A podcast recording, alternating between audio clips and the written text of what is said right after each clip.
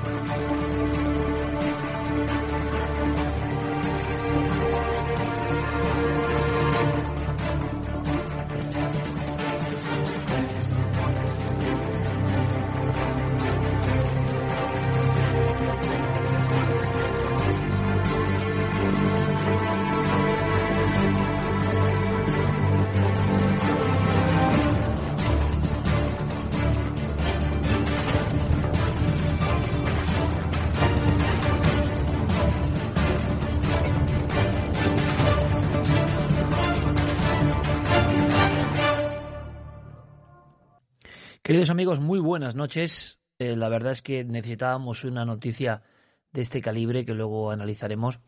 Y aunque ha pasado, no, sí, sí, sí que se ha transmitido por diferentes eh, compañeros, ¿no? Eh, ámbitos informativos. Y a mí me, me agrada mucho que esto ocurra. Seguramente, y luego os contaré por qué, y luego analizaremos. Yo aquí no puedo disimular mi absoluto, digamos, enamoramiento con el arte ibérico. Y lo que estamos viendo es una de esas piezas una esas piezas arqueológicas de las que se hablará, yo creo, durante mucho tiempo y quizá durante siglos, em, por su expresividad, por su categoría, por su calidad, por lo extraño de que aparezca una pieza de gran volumen intacta del mundo ibérico, que luego os contaré alguna cosa más, porque es un mundo absolutamente enigmático, un mundo que nació entre visiones, de alguna manera, presagios, historias de pesadilla, hoy que hablamos de pesadillas, y de verdad que, bueno, aquí tenemos las fotos de los compañeros de ABC de Sevilla, gran trabajo, fotos de alta calidad, donde vemos un, una leona, dicen, pero aquí hay un misterio que luego os quiero contar, que es el del león en la península ibérica. La increíble historia y odisea del león en la península ibérica. Seguramente muchos digan, pero hubo leones en la península ibérica y tanto, y tanto. Claro, Iker, será de tiempos prehistóricos. En absoluto. En absoluto. Em, es más, os diré una cosa impresionante. Así como el pantera leo pérsica, que es el león asiático, un león mucho más enigmático, de expresión más afinada que el africano quizá, eh, muchas veces con, con, menor melena y una diferencia en el penacho de la cola, pues ha pensado muchas veces si incluso los íberos, los españoles que fuimos, llegaron a convivir no solo con el león asiático, que sabemos que dominaba los Balcanes, que Herodoto habla de él ya en el norte de Grecia, los leones que llegaron más al norte en Europa, sino que hay teorías que hablan de que uno, mi animal favorito, o sea, el, el pantera leo spelea, que es el león de caverna, el león cavernario, el león de la gruta, el león que vivía con nuestros ancestros, con nuestros tataratatarabuelos. Y os aseguro que convivir con el león de las cavernas tenía dos oportunidades de ser hombre. O deificarlo, como está claro que lo hicieron durante siglos, o huir, ¿no? O a veces cazarlo. Porque otra teoría maravillosa es por qué se extinguieron los leones. Cuentan que los romanos llenaron España de leones por sus espectáculos y trayendo el león del Atlas. Muchas comunidades de leones se hicieron fuertes en algunos lugares. Es maravilloso. No hablamos de tiempos remotísimos. Hablamos de leones en España hace dos mil años, dos mil doscientos años. Y hay quien supone, mirad qué pieza, ¿eh? esto es prodigioso. El señor Crespo en Córdoba se encuentra esto antes de ayer porque la azada, digamos, del tractor, ¡pum!, pega en algo duro y ver esto intacto, queridos amigos, nos encontramos ante una pieza cumbre que cuando pasen las generaciones seguirá seguro engalanando portadas de libros y de documentales. Y uno tiene la sensación de que las cosas siempre pasaron hace mucho tiempo con la arqueología. Pues recordad esta noche, amigos, esta noche ya casi de Halloween, ¿verdad?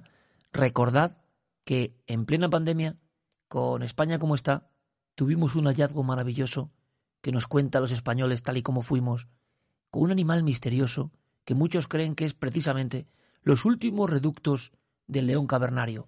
Por eso, y luego os contaré el misterio, lo dibujaban sin caber, sin melena, como eran los leones de Chauvet o los leones de las propias grutas de Castilla-La Mancha, es decir, un león que parecía diferente.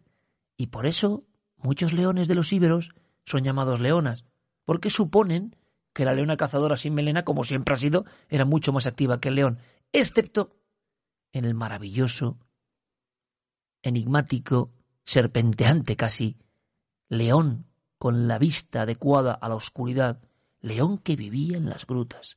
Pues hay quien dice, zoólogos que aseguran que los íberos fueron los últimos españoles que convivieron con este tipo de león.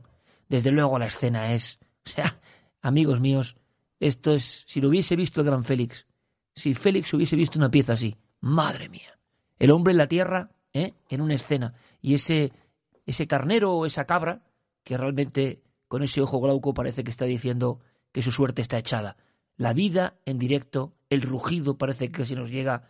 Qué notición, qué notición, amigos. Yo, francamente, Carmen, me considero arqueológicamente enamorado de esta pieza. Como fue un, fue un seguidor el que te mandó la, primera imagen que yo vi. Y yo mm. me quedé así. En Twitter, pareja milenaria, me mandaron precisamente una de las imágenes que, que habían captado, ni siquiera eran de los medios de comunicación que habían captado. ¿Te está gustando lo que escuchas? Este podcast forma parte de Evox Originals y puedes escucharlo completo y gratis desde la aplicación de Evox. Instálala desde tu store y suscríbete a él para no perderte ningún episodio.